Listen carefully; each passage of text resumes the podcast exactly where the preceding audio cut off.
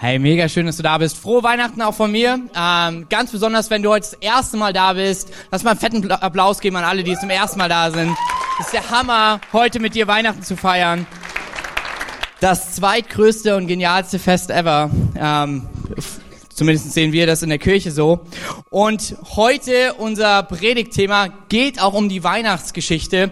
Und wir haben mittlerweile ja fast so eine ganz kurze Tradition. Wir haben eine Connect-Gruppe, das sind die Bromans. Also wir haben Kirche im Großen und im Kleinen. Ja, ja, ein paar von denen sind auch hier, hey.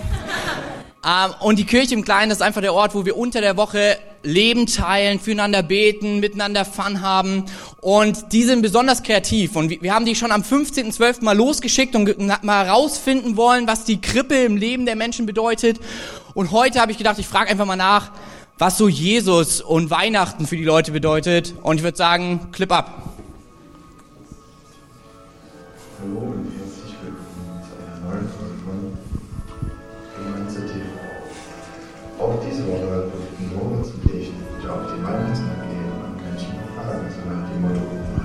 neue Fragen, neues Outfit. Und wir haben richtig freche Fragen diesmal gestellt, zum Beispiel, was hältst du von Stallgeburten oder wer ist dein persönlicher Retter in deinem Leben? Was verbindest du so mit Weihnachten? Und ja, also ich kann euch jetzt schon mal sagen, die Antworten sind diesmal nicht ganz so lustig, aber richtig deep. In diesem Sinne, gönnt euch hart. Oh, oh, oh. Peace out. Und da habe ich meinen ersten Interviewgast. Erstmal lümmeln Sie bitte hier nicht so rum. Ich hätte mal eine Frage. Was halten Sie denn von Stallgeburten? Ähm, ist jetzt nicht meins. Was halten Sie von Stallgeburten? Das ist ein bisschen, ähm, bisschen schmutzig, ne? Das ist nicht hygienisch genug Ja, ja, heutzutage. ja. Wenn es gar nicht anders geht, ich meine, wenn es soweit ist und das Nimmt Kind man, kommt, nimmt man Desinfektionsmittel mit, ne? dann nimmt man das dann wieder. Ja, ja. Ich stehe hier mit Flo und ich habe da mal eine Frage. Und zwar, was verbindest du mit Weihnachten? Glühwein. Was haltet ihr von Stallgeburten? Äh, keine Ahnung, ich hatte nie eine Steigeburt. Was verbindet ihr allgemein so mit Weihnachten? Geschenke, Revolution, Glühwein trinken. Was hältst du von Stallgeburten? Ja, finde ich grundsätzlich gut. Ja? Wärst du dabei? Klar, also Kühen kann man ja immer helfen. Ja, Was verbinden sie mit Weihnachten? den Weihnachtsmann? Hast du einen persönlichen Retter in deinem Leben? Ein Retter? Ja. Ich glaube, ich rette mich ganz gut selbst. Was halten Sie von Stallgeburten? Steigeburten, also bin ich persönlich gar nicht dafür. Ich habe nein, ich habe das immer meine Kinder gerne im Krankenhaus bekommen. Ja. Okay. Was haltet ihr von Stallgeburten? Ja, warum nicht? Nur wenn es raus muss, muss raus. Was haltet ihr von Stallgeburten? Also Jesus immer. Was halten Sie denn von Stallgeburten? Aha. Dankeschön. Zum einen, ähm, wen würden Sie als Ihren persönlichen Retter bezeichnen? Mein Vater, ja. Ich Warum das? ganz große Stücke auf meinen Vater. Ja? Das, ist mein, das ist mein Vorbild. Das freut mich. Was halten Sie von Stallgeburten? Ich persönlich nicht wirklich was, aber das war eben vor vielen und dann mir auch noch ein Brötchen. Entschuldigung. Vor vielen Jahren so. Ja. Es gab hier keine andere Möglichkeit. Ja, ja, ja. Was verbinden Sie, äh, beziehungsweise was macht für Sie einen Retter aus? Ein Retter? Ein Retter. Wenn er jemand ins Leben rettet zum Beispiel. Was würdet ihr sagen, macht einen Retter aus? Hilfsbereitschaft. Hilfsbereitschaft? Mut. Mut? Was verbindest du mit Weihnachten? Ähm, Familie, Zusammensein und Gemütlichkeit, würde ich sagen. Hm? Was haltet ihr von Stallgeburten? Ja, warum nicht? Nee, ich nicht. Nee, nee. Warum nicht? Ach, so Käse, nee. Nee, der Rest aber doch noch hier Maria und Josef dabei. Und ja, die anderen. Nicht. Aber mir, das sind wir, also, alles sind wir eigentlich schon raus. Ja. Würdet ihr sagen, dass ihr schon einen persönlichen Retter habt? Eine Frage, Jesus. Eine Frage. Wenn ich sagen würde in einem Satz Baby, Windeln und Grippe, was würden Sie denken? Christkind? Christkind. Ja. Ja, 100 Punkte. Herzlichen Glückwunsch und schöne Weihnachten. Ja? Tschüss. Was macht denn ein Retter für Sie aus? Ähm, die Person sollte einem auf jeden Fall helfen, äh, wenn, wenn's, wenn man irgendwie in einer ausweglosen Situation ist. Ja. Okay. Was hältst du von Stallgeburten? Von was? Von Stallgeburten? Ich weiß nicht, ich glaube, Jesus hatte ganz gut Glück, aber ich glaube, normalerweise kann man das nicht empfehlen. Nee. Was verbindet ihr mit Weihnachten? Stallgeburten. Glühwein trinken, mein Spaß. Ähm, die Geburt Jesu. Aha. Ja. Siehst du auch so. Christi Geburt, ja. Nur in diesem Sinne, äh, Regenrinne und haut rein, ne? Wie gesagt, für den Content ist allein Bromance TV. Ich finde es spannend, wenn man so ein bisschen über den Weihnachtsmarkt läuft und rausfindet, was bedeutet Weihnachten für die einzelnen Personen, für die einzelnen Erfurter, Thüringer und die vielen Touristen. Wichtig, dass man auch die geheimen Weihnachtsmärkte kennt, sonst wird ziemlich voll. Ähm, und ich finde es ziemlich interessant, was bedeutet Weihnachten für dich und für mich. Und wir wollen uns zusammen den Bibeltext dazu anschauen. Der ist im zweiten Teil der Bibel, im Lukas-Evangelium. In Kapitel 2 geht's los, 1 bis 20. Du kannst auf den Screens mitlesen, in der Bibel oder bei irgendeinem Christen abschminken. Das hat mich immer durch meine ganze Schulzeit gebracht. Einfach rübergucken ähm, oder mir einfach zuhören. Und ich würde sagen, wir legen los. Zu jener Zeit ordnete der römische Kaiser Augustus an, dass alle Bewohner des römischen Reiches behördlich erfasst werden sollten. Diese Erhebung geschah zum ersten Mal und zwar als Quirinius Statthalter von Syrien war. Alle Menschen reisten in ihren betreffenden Städten, äh, Stadt, um sich für die Zählung eintragen zu lassen. Weil Josef ein Nachkomme Davids war, musste er nach Bethlehem in Judäa, in die Stadt Davids reisen. Von Nazareth in Galiläa aus machte er sich auf den Weg und nahm seine Verlobte Maria mit, die schwanger war. Als sie in Bethlehem waren, kam die Zeit der Geburt heran. Maria gebar ihr erstes Kind, einen Sohn. Sie wickelte ihn in Windeln und legte ihn in eine Futterkrippe, weil es im Zimmer keinen Platz für sie gab. In jener Nacht hatten ein paar Hirten auf den Feldern vor dem Dorf ihr Lager aufgeschlagen, um ihre Schafe zu hüten. Plötzlich erschien ein Engel des Herrn in ihrer Mitte. Der Glanz des Herrn umstrahlte sie. Die Hirten erschraken, aber der Engel beruhigte sie. Habt keine Angst, sagte er. Ich bringe eine gute Botschaft für alle Menschen. Der Retter, ja Christus, der Herr, ist heute Nacht in Bethlehem in der Stadt Davids geboren worden. Und daran könnt ihr ihn erkennen. Ihr werdet ein Kind finden, das in Windeln gewickelt in einer Futterkrippe liegt. Auf einmal war der Engel von den himmlischen Herrschern umgeben und sie alle priesen Gott mit den Worten, Ehre sei Gott im höchsten Himmel und Frieden auf Erden für alle Menschen, an denen Gott gefallen hat. Als die Engel in den Himmel zurückgekehrt waren, sagten die Hirten zueinander, kommt, gehen wir nach Bethlehem. Wir wollen das Wunder von dem Herr, von dem der Herr uns erzählen ließ, mit eigenen Augen sehen. Sie liefen so schnell sie konnten ins Dorf und fanden Maria und Josef und das Kind, das in der Futterkrippe lag. Da erzählten die Hirten alles, was sie gesehen, was geschehen war und was der Engel ihnen über das Kind gesagt hatte. Alle Leute, die den Bericht der Hirten hörten, waren voller Staunen. Maria aber bewahrte all diese Dinge in ihrem Herzen und dachte oft darüber nach. Die Hirten kehrten zu ihren Herden auf den Feldern zurück. Sie priesen und lobten Gott für das, was der Engel ihnen gesagt hatte und was sie, was sie gesehen hatten. Alles war so, wie es ihnen angekündigt worden war.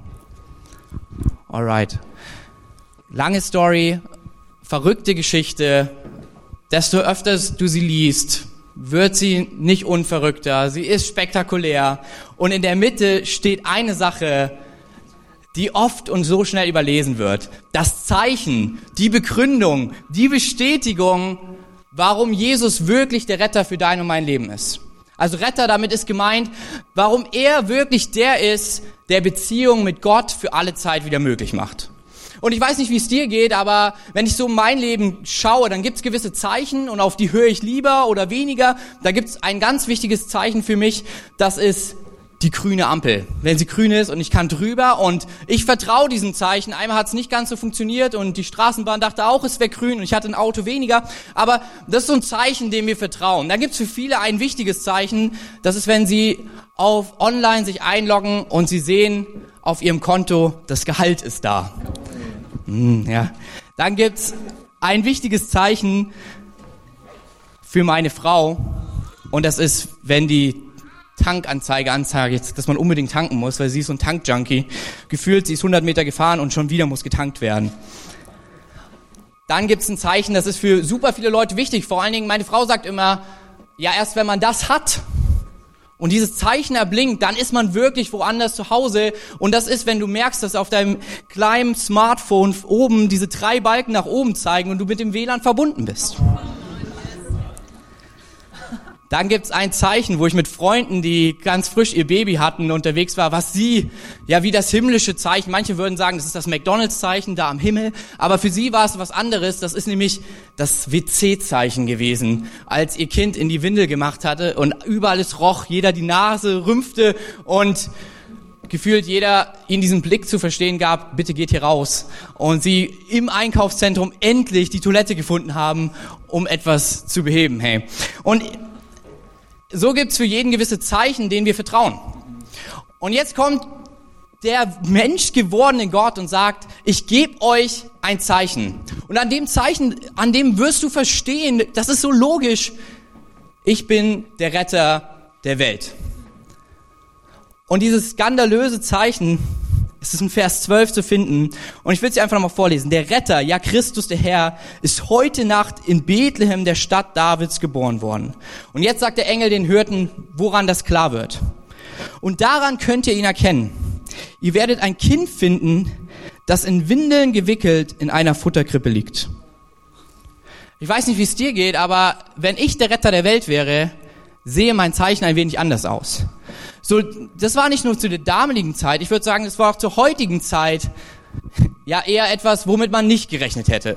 So, damals war es eher so, wenn der König auftritt, dann sendet er erstmal die Herrscher seiner Boten vor und zeigt und gibt dir zu verstehen, ich bin hier der Mächtigste. Und dann hören wir von dem, der scheinbar alles, alle Macht der Welt hat, alles überwinden kann, den Retter der Welt, den Retter von deinem und meinem Leben. Und er sagt, mein Zeichen ist, ich werde ein Baby in Windeln in einer Futterkrippe. Und warum das so spannend ist und warum ich das so absolut genial finde, ist, sind die drei Zeichen, die wir oft in unserem Leben als Gott erklären, als unseren Retter. Das erste Zeichen ist die Futterkrippe.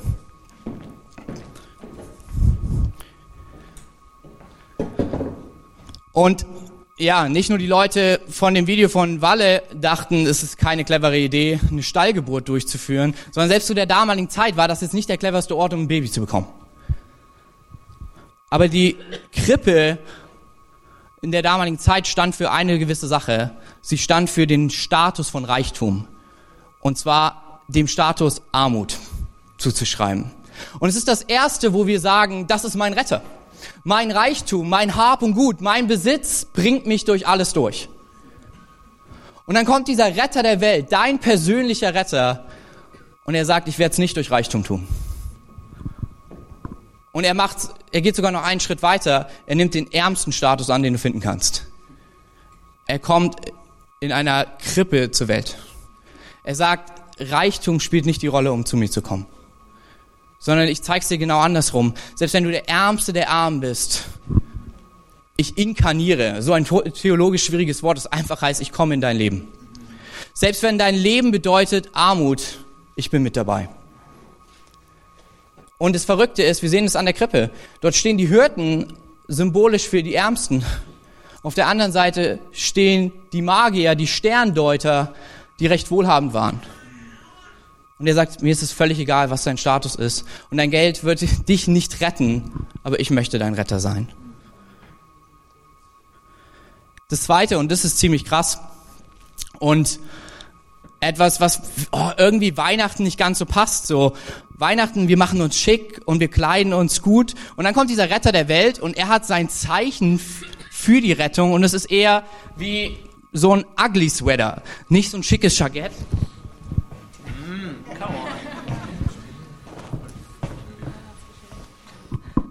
sondern eher das, was du nicht haben willst in, dein, in deiner Weihnachtszeit. So etwas, was nicht reinpasst. Und ich finde es so gut, dass mein Gott, dein Gott, so anders ist. Dass ihm der zweite Punkt, der für uns als, als Thüringer, lass uns ehrlich sein miteinander, ich habe das letztens erst wieder in der Statistik gelesen, der schwierigste für unser Leben ist. Der zweite Punkt ist nämlich der Ugly Sweater. Das, was du nicht anhaben würdest. Hey, wenn wir lesen in der damaligen Zeit und du hast einen König beschrieben bekommen, da hat er die prachtvollsten Kleider an, die du dir nur vorstellen kannst. Vom Retter deines Lebens, der mit dir durch jede Tiefe und jede Höhe in deinem Leben gehen möchte, hören wir an, dass er das Schmutzigste anhatte, was es zu der damaligen Zeit gab. Das zentrale Zeichen sind die Windeln. Irgendwie was nicht so in unser Weihnachtskonzept reinpasst. Und zwar die vollen Windeln. Die, wo es nicht in Ordnung ist, hey. Und für mich war es so, dass ich erst gecheckt habe, was Windeln und volle Windeln eigentlich und wie eklig das ist, bedeutete, als ich mit 13 gab es eine Zeit in der Schule, da sollten wir alle Praktikums machen, um uns zu orientieren. Meine Orientation sah so aus, ich habe es halt total verballert ähm, und es gab eine Liste für die, die sich nicht beworben haben. Ich war, ich war einer, der da eins dieser Praktikas pickte. Ähm, und dann bin ich im Kindergarten gelandet. Und ich durfte mit Kindern auf die Toilette gehen. Und in dem Moment wusste ich auch, Kinder sind Sünder, hey. Äh, und vor allen Dingen, wenn dann der Satz kam, du hast da was vergessen. Und ich dachte so, beim nächsten Mal bewerbe ich mich früher, hey. Und es ist etwas Unangenehmes, etwas, worüber wir nicht reden wollen.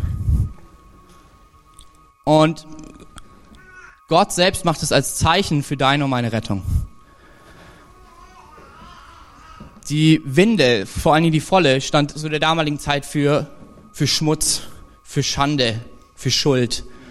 Die Bibel kennt auch ein anderes Wort dafür, für Sünde. Und ich finde es so cool, wenn ich mir Babys oder damals in den Kindergarten reinschaue, ein Baby wird sich nie die Windeln selber wechseln können.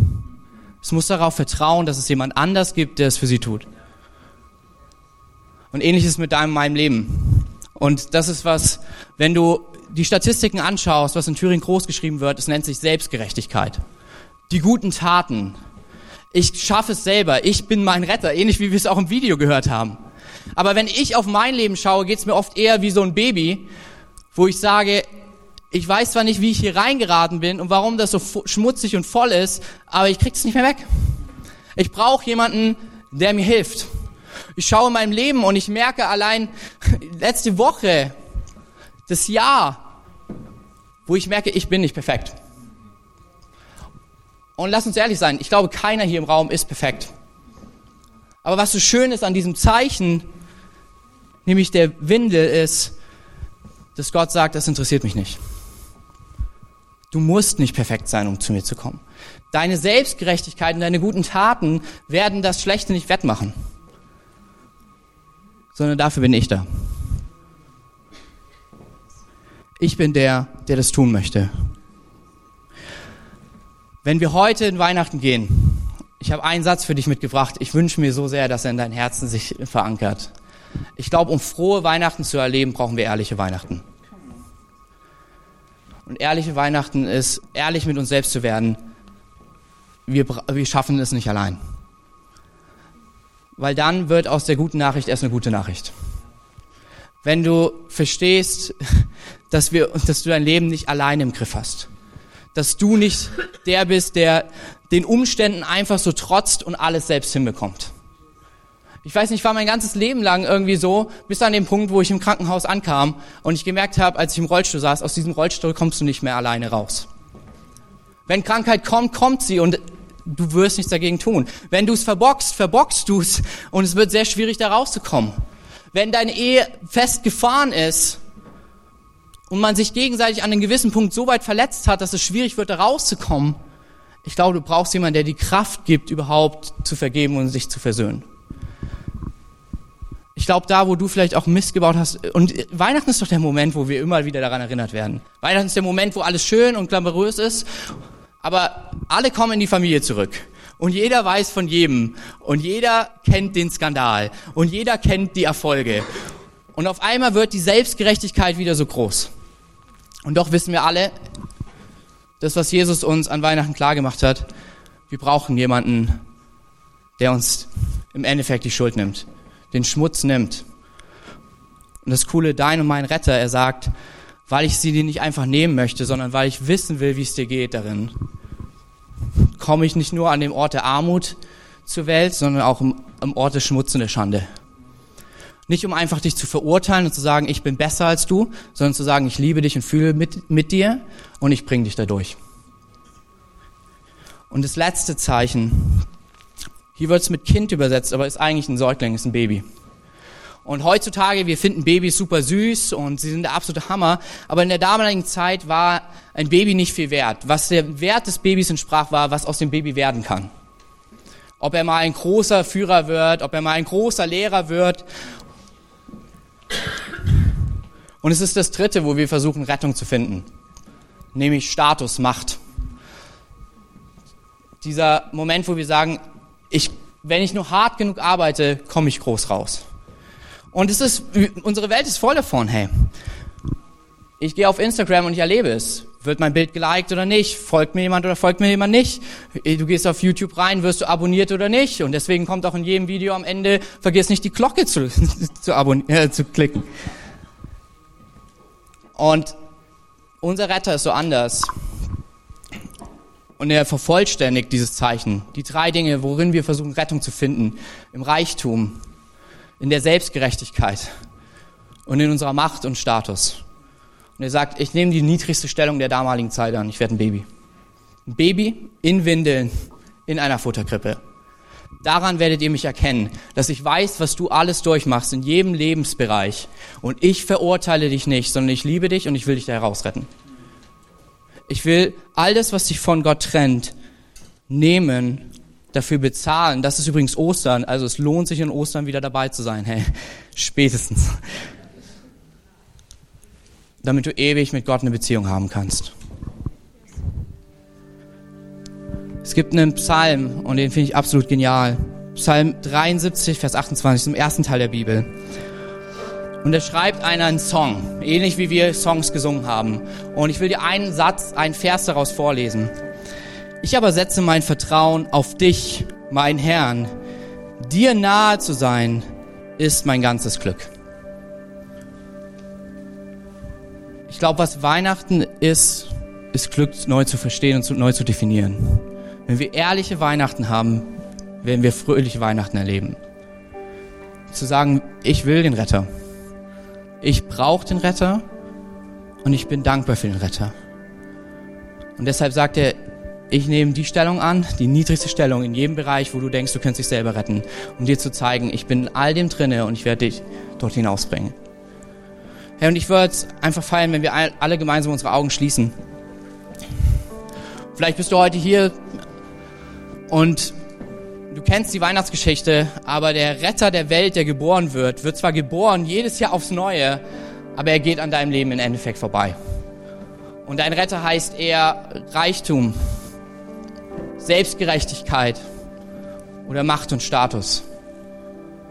Und ich möchte dich heute einladen, wenn du sagst, ich möchte den Retter der Welt annehmen. Er ist nur ein Gebet weit entfernt. Hey, ich werde gleich von drei runterziehen. Dann kannst du dich einfach kurz melden, damit wir wissen, mit wem wir nach dem Gottesdienst beten dürfen, um diese Entscheidung festzumachen, dass Jesus der Retter in deinem Leben wird. Der, der wahres Glück bedeutet, weil es bedeutet, ewig bei Gott zu sein. Drei. Hey, Gott liebt dich. Zwei. Jesus ist dir näher, als du denkst. Eins, heb deine Hand, wenn du heute diese Beziehung mit Jesus starten möchtest, ihn als Retter annehmen möchtest. Dankeschön.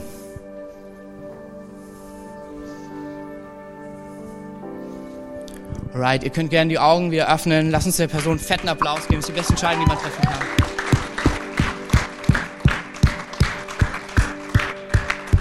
Für den Rest von uns, lass uns gemeinsam aufstehen. Und ich möchte dich ermutigen, ehrliche Weihnachten sind frohe Weihnachten. Der Retter ist nicht einmal gekommen und auch nicht einmal, um dich zu retten, um die Beziehung mit Gott wiederherzustellen, sondern er ist gekommen, um mit dir in jeden Lebensbereich zu gehen. Da, wo du sagst, ich kann nicht mehr, möchte er sagen, hier fange ich erst an. Da, wo du sagst, ich krieg es nicht selber hin, sagt er, lass mich dein Glück sein. Und die Band wird gleich einen Song spielen und wenn du etwas hast, einen Lebensbereich, wo du sagst, hier würde ich gern Weihnachten erleben, hier würde ich gern erleben, wie der Retter hineinkommt, dann streck ihm einfach die Arme entgegen und bete genau das. Gebet ist nichts anderes als reden mit Gott und sag ihm, Gott, in diesem Bereich brauche ich deine Hilfe. In diesem Bereich möchte ich dich als Retter neu erleben. Jesus, ich danke dir für den heutigen Abend. Ich danke dir für Weihnachten und dass du auf die Erde kamst, um uns nahe zu sein. Dass du auf die Erde kamst, dass wir Glück neu definieren können. Das Glück bedeutet Beziehung mit dir in alle Ewigkeit. Und ich bete dafür, dass wir es in jedem Lebensbereich erleben, wie du uns rettest. Dass wir sagen, ehrliche Weihnachten bedeuten fröhliche Weihnachten. Hier brauche ich dich. Aber ich bete auch, dass da, wo wir diesen Schritt gehen, dass du uns zeigst, hier bin ich da und wir dich erleben dürfen. In deinem Namen, Jesus. Amen.